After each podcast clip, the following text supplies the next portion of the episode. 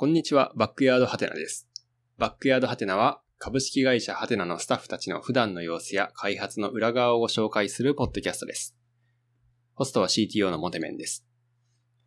はい、えー、今回のゲストは、ハテナブログチーム SRE のデコくんです。デコくんさんよろしくお願いします。はい、よろしくお願いします。えー、そうですね、ハテナブログチームで SRE をやっていて、えー、あとシニアエンジニアというのもやっておりますと。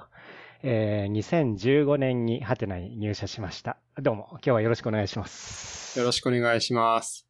いやー、思わずデコくんさんって呼んじゃったけど、デコくん、デコくんまでで名前ですよね。そうですね、はい、はい。はいデコくんでいいと思います。はい。いつもデコくんさんつけないでくださいと言われている気がする。はい、はい。よろしくお願いしおます。願いします。はい。デコくんは、えー今ブログチームということで、えー最近はどんなことされてるんですか？そうですね、あのーまあ、ブログチームに移動して、まうん。あ、3ヶ月くらいなのかな、なんですけど、あのーまあ、基本的に前半 ECS うん。に載せていく、その、それまで、えーっと、基本的にハテナブログって EC2 に、で、いろいろ動いて、アプリケーションが動いてたんですけど、それを、まあ、ECS に載せ替えていくっていうのを主にやっていました。おハテナブログといえばね、本格的に AWS を使い始めたハテナで、えーウェブサービスということで結構 EC2 の上で動いてる期間も長かったと思うんですが、まあそれを ECS に移していくということをしていったわけですな。はい、そうです。まあ、えっと、ハテナブログ、まあ、いわゆる普通のウェブアプリケーションではあると思うんですが、ECS 化ってどんなことしていくんですか？そうですね。まずその、基本的に、えーっと、前の状態、ECS 化前の状態は、まあ、うん。サーバー上で、えー、ね、なんていうか、普通にそのアプリのプロセスが立ち上がって、まあ、リクエストさばいたりとか、そういうことをやってたわけなんですけれども、まあ、あの、ECS 化は、ないしろ ECS ってコンテナサービスなんですけど、まあ、Docker ファイル書いて、それで、そこからその各ロール、いろんなロ、ハテナブログっていろんなロールがあって、なんか、えーっと、NGX とかがあるプロキシとか、まあ、パールのアプリケーションが動いてるやつとか、まあ、それらごとに一つ一つ、その、サーバーから ECS に移し替えていく、みたいなことをしていました。おーじゃあ、Docker ファイル書くところからやってた？ああ、えーっとですね、私が入った時にはもう Docker ファイルはありまして、そうですね、私その ECS 化の途中から入ったんですよね。うんはい。で、その時には Docker ファイルがあったので、そこから、えーっと、それを、まあ、動かす基盤、基盤っていうんですかね、動かす、その ECS の実際のサービスとか、うん。ロードバランサー構築するとか、そういうところをやってってました。うん。うん。うん。じゃあ、まあ、今実際に、多分、そのローカル開発環境は多分 Docker とかで結構前からうんうん。書かれていて、まあ、そいつがちゃんとプロダクションでえー ECS の上で動くようにする設定書いたり、構築したりってことをしていったっていう感じ。なるほど。ロールがいろいろあるっていう話でしたけど、はなんかやっていく順番とかってあったんですか？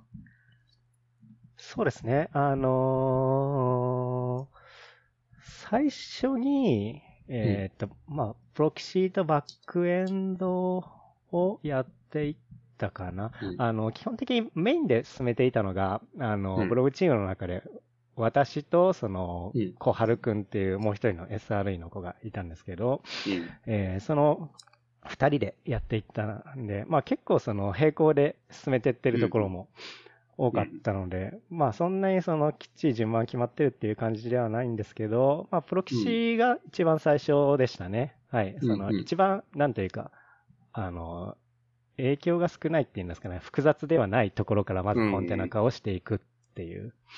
なるほど。はい。プロキシ2と NGX が動いてるコンテナを作るっていうところ。そうですね。はい。うんうんそれから Web アプリケーション部分っていう順番。まあ、その辺からやっていくってことなんですかね。はい。うんそうです。コンテナ化で大変と言ったら、その、バッチ、バッチとか、まあ、空論ジョブみたいなところが結構面倒そうなイメージがあるんですけど、はい。その辺はどういうふうにやってったんですか？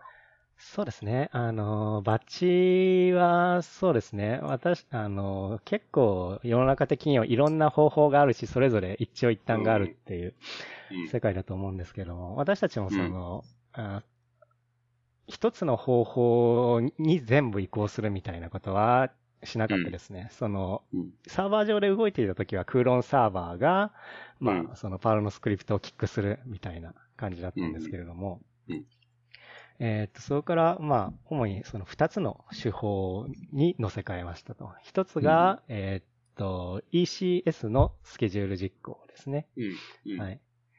こちらは、まあ、なんというか、もうスケジュールで ECS のコンテナが立ち上がって、そこでスクリプトを実行するっていう感じですよね。で、もう一つが、あのスケジュールでラムダが起動して、そのラムダが、その、ハテナブログのアプリケーションに Web のリクエストを、まあ内部 API を叩くような感じで Web のリクエストを送るんですよね。で、そうすると、まあそのリクエストを処理するサーバーが、あまあそのリクエストの内容によってそのバッチの中身を実行する。へえー、なるほど。はい。外から、まあ、API 叩くような形で、まあ、Web アプリケーションのプロセスの中で、そのバッチ処理みたいなのを動かすと。はい。そうです。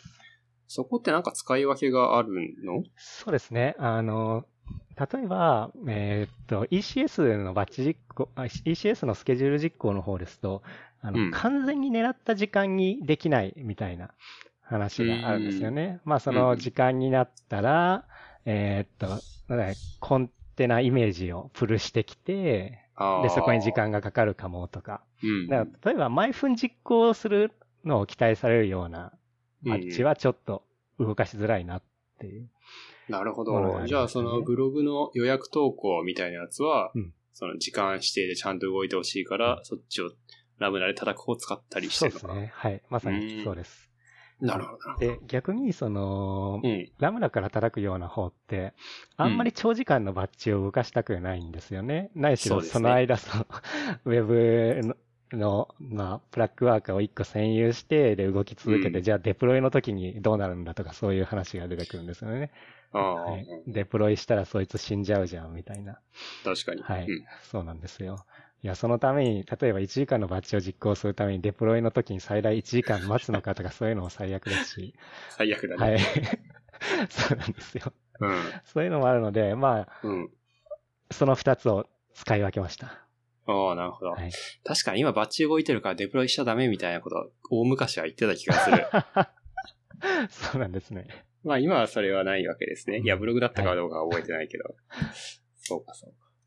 じゃあ長いやつは、その普通の Web アプリケーションとは別のプロセス、別の、えー、場所で動いてるから、はい、まあ気にせずデプロイはできますと。はい、そうです。うんうん。デプロイつっても新しいイメージをプッシュするみたいな感じだから、まあ、次のバッチ実行、うん ECS のバッチ実行では新しいイメージが使われるみたいな感じで反映されるんですね。はい、あなるほど。面白い。えー、あ、まあ今はそんな感じでできるんですね、バッチ実行って。うん、そうですね。便利そう。はい、うん、便利でした。なるほど。他なんかコンテナか ECS か面倒なとこってありました？そうですね。面倒なことと言いますと、あの、うん、はてなブログって、HTTP のキャッシュに、あの、 Varnish を使っているんですよね。はい。で、その Varnish をどうするか、どうするかというか、コンテナ化するときにどうするのがいいのかっていうのがめんどくさくて、なぜめんどくさい、うん、あの、他の普通のその、なんだろう、アプリケーションよりめんどくさいかっていうと、まあ、 Varnish ってその、キャッシュという状態を持ってるんですよね。うん、はい。で、あの、で、しかも、はてなブログって、その、えー、結構、まあ、バリバリ Varnish を使ってていて、えー、っと、例えばある人がブログを更新したら、うん、その更新したよっていう情報を各 Varnish に対してリクエストを、うん、アプリケーションから Varnish にリクエストを送りまして、そうすると Varnish はその人のブログのキャッシュを破棄する。みたいなことをするんですよね。はい。そうすることで、その、ちゃんとユーザーさんがブログを書いて、で、じゃあ、更新ボタンを押して、自分のブログを見たらその瞬間にちゃんとキャッシュが破棄されてるっていう。はい。はい。そういうことをしているんですけど、そのためにその、アプリケーションがバーニッシュの接続先を全部持っていた。全部なんだ。はい、全部。そうです。全部持っていたんですよ。で、これをどうしたらうまくできるのかなっていうのが、まあ、そんなに自明な感じではなくって、うん、まあ、いろいろアイデアはあったものの、まあ、例えばその、バーニッシュのコンテナに、あの、サイドカーでマカルエージェントっていう、うん、まあ、弊社のマカルサービス、マカルサービスのその監視ツール、監視コンテナがあるんですけど、そいつをサイドカーとして置いといて、で、マカルの API を叩いたら、その、IP 一覧が取れるから、それに対してリクエストを送ればいいんじゃないかとか、いろんなアイデアはあったんですが、まあ、ひとまずちょっとコンテナ化を素早く終わらせることを優先しまして、今どういう状態になってるかっていうと、その、NLB が複数立っていて、うん、そのバーニッシュ用に。で、その NLB の後ろにはバーニッシュコンテナが1台だけいると。ああ、はい、うん。そうですね。そういう状、そうすれば、で、NLB を使うと、AWS の NLB って IP を固定できるので、うん、その IP を、あの、アプリケーションが持っている。うん。っていう、そういう状態にすれば、はい。その、で、裏側にコンテナは1個しか立ってないんで、うん、その IP を叩けば確実にキャッシュが破棄されるっていう。なるほど。はい。 Varnish はアプリケーション側から叩かないといけないんですね。そうなんですよ。その、記事投稿したタイミングでキャッシュを破棄してほしいから、はい、全部の Varnish に、キャッシュ破棄しろって伝えなきゃいけないのか。はい、おなるほど。結構それは、状態持ってるやつがいるとめんどくさいですね。めんどくさいですね。はい。うん。そこは、まずは、と、とりあえずその方向で動くから、はい。スピード優先でやっていて、はい、なんかもうちょっといい方法はまだ別にあるだろうっていう感じなのかな。そうですね。はい。あのー、あると思います。うんうん、今だとやっぱり弱点としては、その、何？あの、台数を増やすスケールアウトみたいなことをしたいときに、やっぱりその NLB ごと構築していくみたいなことをしなくちゃいけないので、まあ、ちょっとめんどくさい。その、ただ、コンテナ数を増やす、ECS のタスク数を増やすだけっていう世界ではなくて、うん、はい、めんどくさいので、ちょっとなんとかしていきたいところではあります、ね。確かにね、そ、せっかくコンテナ化したんだったら、はい、そこスケールアウトもっと楽になりたいけど、はい、まあそういうちょっと難しいコンポーネントがあるんですね。はい、そうです。はい。まあ、ブログならではってきますな、うん、なるほど。なんか素直に、こう、はい、そういう話を聞くと、CDN 使うみたいなのは、まあ、今時っぽい回としてあり得るかなと思ったんですけど、その辺はどうなの？いやー、そうなんですよ。私ね、CDN がすごい大好きだから、ぜひそういう解決策に持っていきたいんですけれども、あの、うん、これもまたブログ独自のちょっと特殊事情があって、その、ハテナブログって、あの、まあ、ユーザーの持っているドメインで、あの、ブログを提供するっていうことができるんですけど、あの、はい、それがあれなんですよね、あの、HTTPS であの提供できるようにしているんですよ。はい、で、そうすると、その、問題として、CDN を使うときに問題として出てくるのが、そその大量の証明書を CDN は持つことができるのか、その数百とかそういうオーダーではない量の証,、証明書を CDN にインポートできるのかっていう、そこですね。そこが一番のネックになってます。そうか、独自ドメインをユーザーが好きなドメインにとって設定できて、今はハテナブログ側でその証明書を発行している。そうですね。みたいな形ですね。はい、レッツエンクリプトを使って証明書を発行しているんで、まあ保持してるんですけど。そこをうまくやれるかどうかは、シンプルにすぐできますとは言い切れない。はい。そうですね。もう完全にここはその CDN 業者の機能次第というところではあって、どうなんだろうな。ちょっと今現時点でどうか知らないんですけど、昔調べた時はなんかパッとはなそうだなっていう感じではありました。うん。なるほど。いや、でもそこは面白いですね。ブログ独自の問題っていう感じで。はい。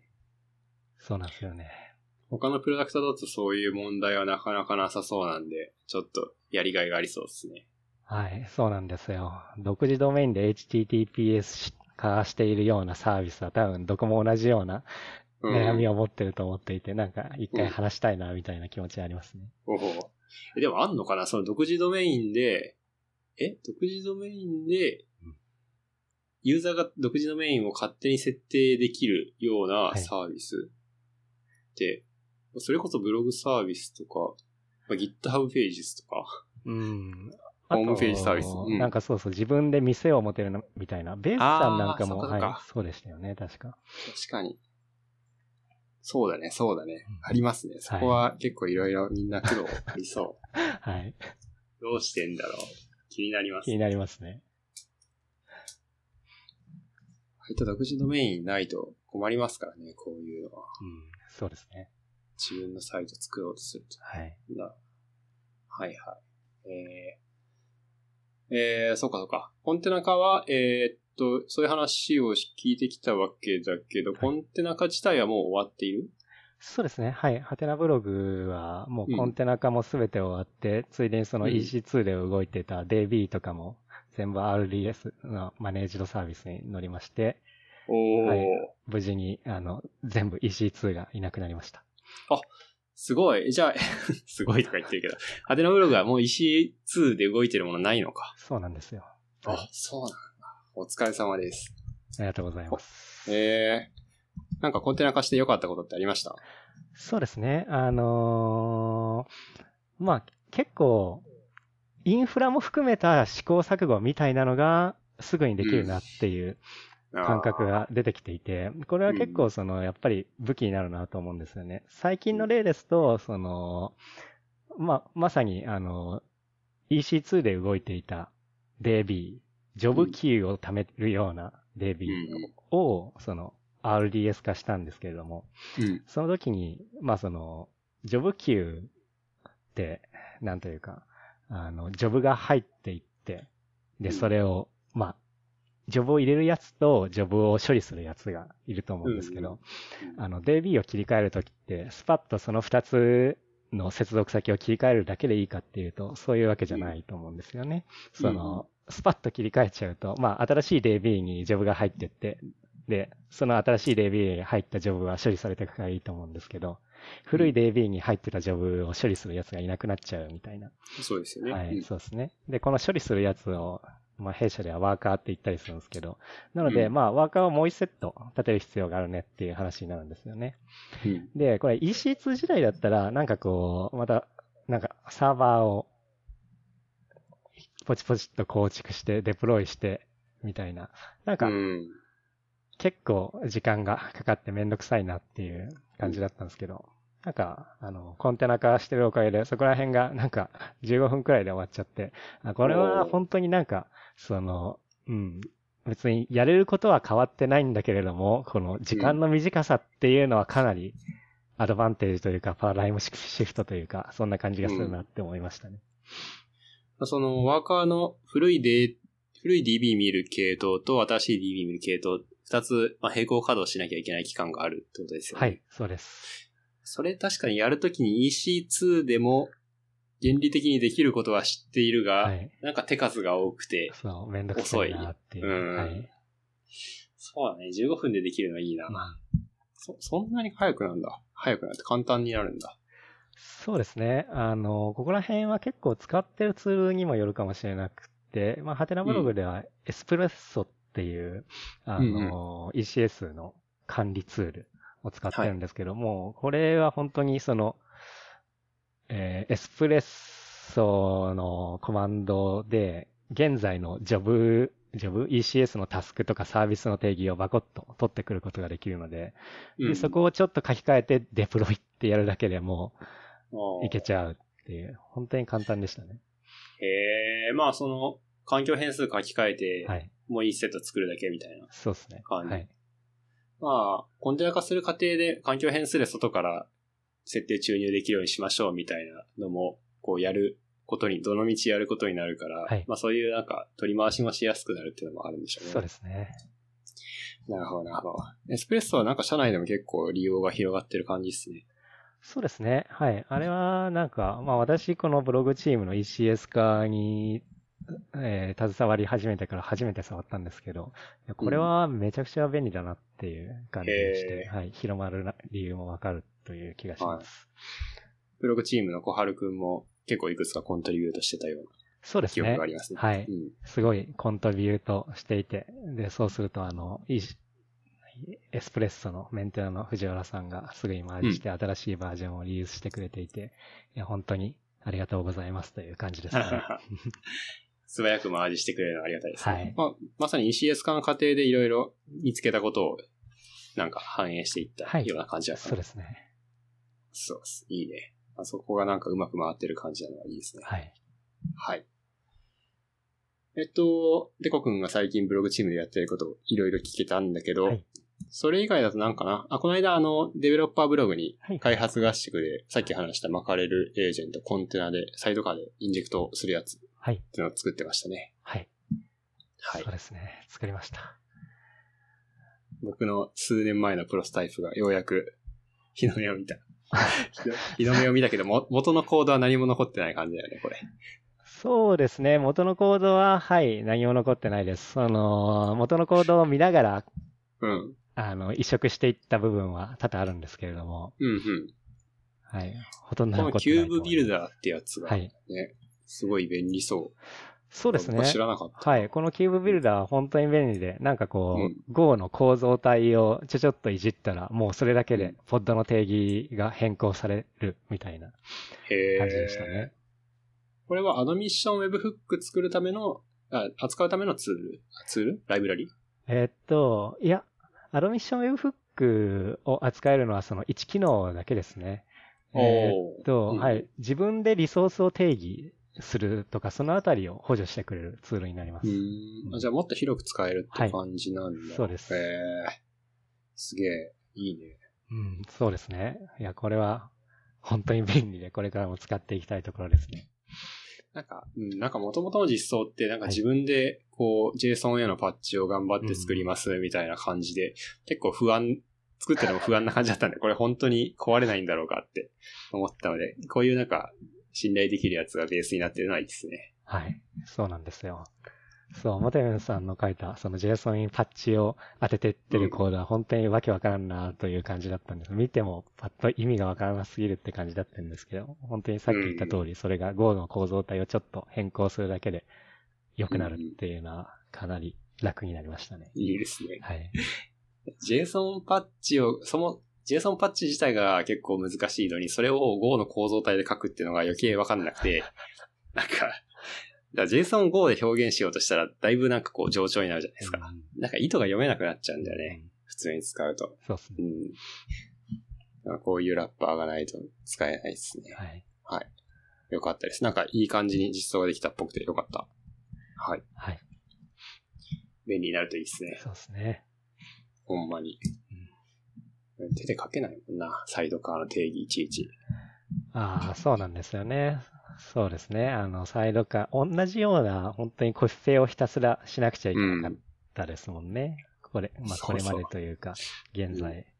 なので、それをとにかく楽にしたいという気持ちで、うん、はい、そのサイドカーインジェクターを作ったわけですね。はい。ありがとうございます。はい、これで便利になりそう。使っていきたい。はい。えー、っと、まあ、あとは、テコ君のエンジニアリング以外の話もちょっと聞こうと思いますが、はい、いいかな？はい、大丈夫です。はい。あの、デコ君。最近社内の一言日記っていうコーナーがあるんだけど、そこにデコ君が結構登場していて、はい、なんすか、最近は爬虫類を飼ってる話が よく出てくるんだけど。はい。これは、え？なんかトカゲを飼っている？そうです。トカゲを飼っております。おえ？それはどういういきさつで飼い始めたんですか？はい。あのですね、あの、私、去年から植物を育て始めたんですよね。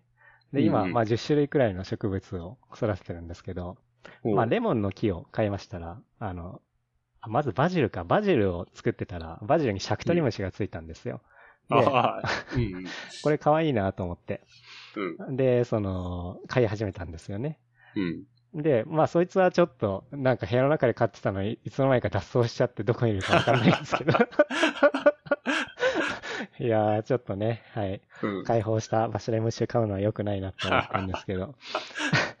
で、まあその後、そのレモンも育ててたんですけど、レモンに、あの、アゲハチョウの幼虫が止まってて、そいつも飼い始めたんですよ。で、なんかそいつらがこの食事をしてるところを見てると、なんか本当に無心でに、その、葉っぱをバクバク食べてくんですよね。で、あ、これ、なんか、その、面白い。それを見て、なんか面白いっていうか、いいなって思って。うん、で、うん、それならこれが面白いのはなんか普通に生き物飼うと面白いんじゃない？っていう気持ちになりまして。うん。なんでそこでトカゲを飼うことにしました。へえ。そこでトカゲになるんですね。なんか珍しい気がする。そうですね。いや、なんか、やっぱりこう、ステップを踏みたいみたいな気持ちがあるというか、なんかこう、虫から、例えば、マウス、マウスというか、その、なんて言うんだっけ、あの、ネズミ。えー、哺乳類、うん、まあ、哺乳類。はい、そう、ハムスター。だから、ちょっとステップアップがひどい気がしていて、あとちょっと、なんか、死んだら、すごくショックを受けそうだなみたいな気持ちが強いんですよね。はい。虫とかだと、なんかこう、葉っぱについてる虫なんてどうせ殺すか、うん、その、まあ、飼うかのどっちかで、殺しながら一部飼ってるみたいな感じで。うん、まあ、そういうこう、ちょっと生命の重さを感じたとき、まあ、中間はいいなと思って、まあ、とかにしたけど、まあ、普通にやっぱ可愛いから、あの、飼ってみると哺乳類と変わんないですね。はい。ああ、そっか。命の重さを感じます。はい。へえ。ああ、爬虫類飼ったことないからわかんない。あなるほど。そこは、やっぱり愛着湧いてくるんですね。そうですね。はい。すごく湧いてきます。なんか、あの、水を、水を好むトカゲなんですけど、うん、最近はずっとこう、寝てる時も水の中に顔を潜らせていて、めちゃくちゃ心配になるんですよね。はい。え、そんなことする はい。それやっちゃダメで、ダメでしょ。うん、ね。まあでも、半水性のトカゲなんで、なんかそれが普通っぽくって、たまに、その、ちょっと寝ながら、口の先っぽだけ出てる時もあって、ああ、よかったって思うんですけど、かなり水の中に潜ってる時間が長くって、うん、はい。まあ、すごい心配になっちゃいますね。へえ。面白い。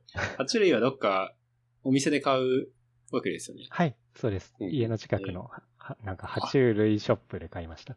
おお、そんなんあるんだ。爬虫類専門店。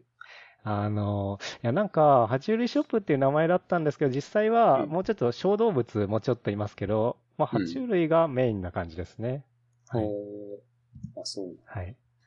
そう、爬虫類面白いのが、あの、うん、餌としてコオロギ、生きたコオロギを食べるんで、一緒にコオロギも飼うことになるんですよね。はい。なので、はい、なんか本当にコオロギを飼ってるんだか、その、トカゲを飼ってるんだかわかんないみたいな感じがあって、まあこれもこれで面白いですね。はい。ええー、そうか、生きた餌を買わないといけないから。そうですね。個体によってはなんかこう、何、あの、人工飼料みたいなのを食べたりするやつもいるみたいなんですけど、うん、うちのはちょっと、今のところまだダメそうです。うん、なるほど。じゃあ、秋になったら結構コオロギは泣く。いや、今はもう泣いてますよ。なんか。今は泣いてる。はい、そうなんですよ。いいね。はい、最初仕事部屋に置いてたんですけど、ちょっとうるさすぎるなと思って、廊下に出してます。そう、なるほど。はい、ああ、そんくらい泣くんだ。はい。面白いな。えー、トカゲは泣かないですからね。トカゲは泣かないですね。うん、はい。あとは、デコ君の社内一言日記で言うと、朝、朝から筋トレやってるって話が。そうですね。はい。あの、うん、本当に毎日筋トレをしています。お、今もやってる？はい。今日の朝もやりました。へえ、朝から筋トレとかやったら、仕事中ヘドヘドになったりしない？ああ、いや、なんかむしろ活力が湧いてくるんですよね。筋トレをすると。はい。そう。なんかその、朝起きて、なんか今日は元気ないな、みたいな日って普通にあると思うんですけど、うん、皆さん。うん、なんか、私その、もう私は前からあって、今もあるんですけど、うん、でもそういう日でも、まあ、とにかく筋トレやるかと思って筋トレやったら、やり終わったらもうめちゃくちゃ元気になってるんですよね。へえ、はい、すごい。え、や、いや、やれるかな？そうなんだ。そう。いや、なんか、前まで、その、結構私、えー、っと、定時、あの定時に、定時っていうのかな、その、まあ、1日8時間が働くの限界だなと思ってたんですけど、なんか筋トレやり始めてから、なんかその、プラスできるな もっといろんなことができるなっていう気持ちになってきて、いや、これはなんかすごいぞ、嬉しいぞと思って、なんか最近その朝活みたいな感じでこう、あの、ブログを書くとか、そういうこともできるようになってますね。ええー、すごい。なんか筋トレでいろいろ元気になるみたいな話よく聞くけど、やっぱそんなんあるんだ。いやー、そうそうそう。本当になんか筋トレは全てを解決するみたいなのは、あれ本当に意味不明だなと思ってたんですけど。いや、本当にそうだなって。筋トレを継続してたら、はい、思いました。えー、それはやるのは朝がいいんですか？あの、まあ、私は朝以外にあんまりやってないからわかんないんですけど、うん、でも、朝やるととにかく元気ない時でも元気になるので、まあ、私は朝やるの結構気に入ってますね。マジか。やってみるか。はい。いやー。ぜひ。はい。